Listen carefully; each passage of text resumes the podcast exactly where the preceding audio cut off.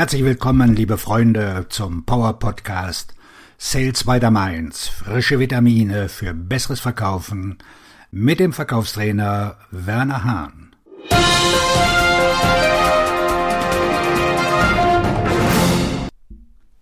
Sind Ihre Kunden zufrieden oder loyal? Jeder möchte treue Kunden haben. Jeder misst die Zufriedenheit. Ich verstehe das nicht. Werner, 97 Prozent unserer Kunden sind zufrieden. Na und? Zufriedene Leute gehen überall. Loyale Kunden kommen zurück und erzählen es weiter. Machen wir eine Umfrage und finden wir heraus, ob Ihre Kunden zufrieden oder treu sind? Die meisten Umfragen zur Kundenzufriedenheit sind nichts weiter als ein Schulterklopfen. Papalapap. Dokumente, die den Allerwertesten des Unternehmens bedecken. Wie haben wir uns geschlagen? Gut. Haben Sie Ihren Aufenthalt genossen? Oh ja. Waren wir freundlich? Oh ja. Haben wir Ihre Erwartung erfüllt? Oh ja. Oh nein. Zufriedene Kunden sind nur ein Gradmesser dafür, dass jeder seinen Job gemacht hat. Große Sache. Das ist es, was sie tun sollen. Zufrieden oder befriedigend ist ein anderes Wort für mittelmäßig. Also sehr zufrieden bedeutet sehr mittelmäßig.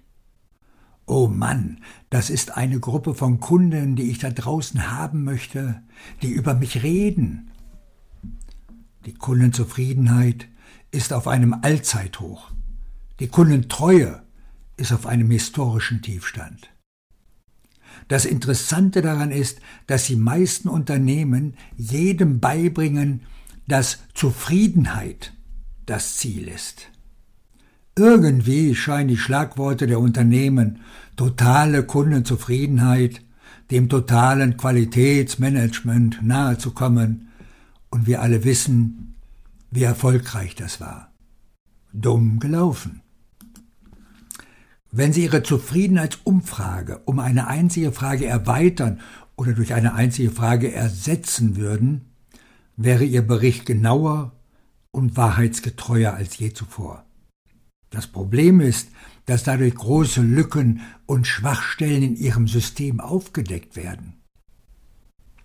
Die richtige Frage würde das Großartige vom Gewöhnlichen trennen und Ihnen ein echtes Zeugnis ausstellen. Wo liegt das Problem, werden Sie sich fragen. Ein großes für die Mitarbeiter, einschließlich des Managements, die versuchen, den Status quo aufrechtzuerhalten. Meine Frage ist ein echter Knaller. Die Frage, bitten Sie den Kunden, die denkwürdigste Sache zu beschreiben, die während seiner letzten Transaktion mit Ihnen stattgefunden hat.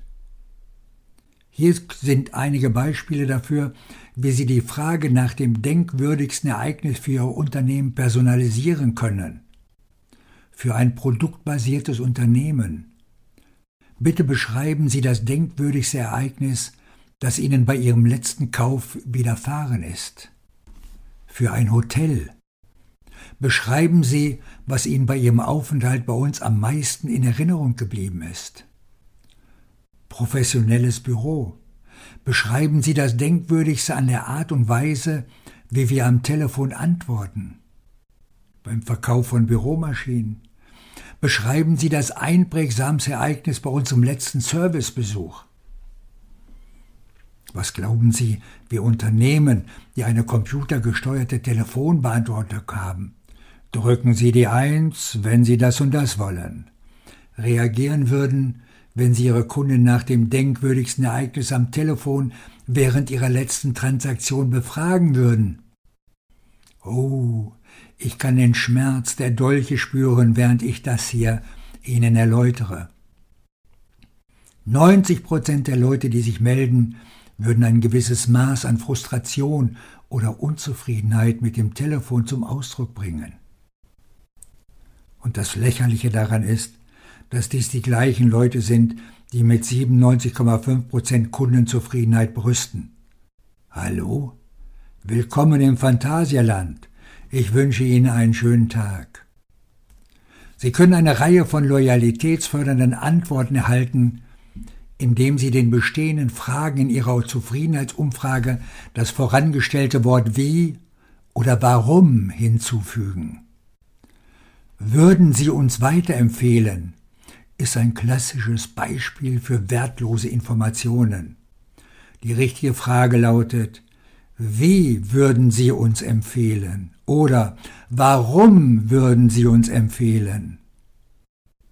Zugegeben, es erfordert mehr Arbeit, die Antwort für den Kunden zu erstellen, aber wenn er aufmerksam bedient wurde, wird er seine Antwort mit Freude weitergeben.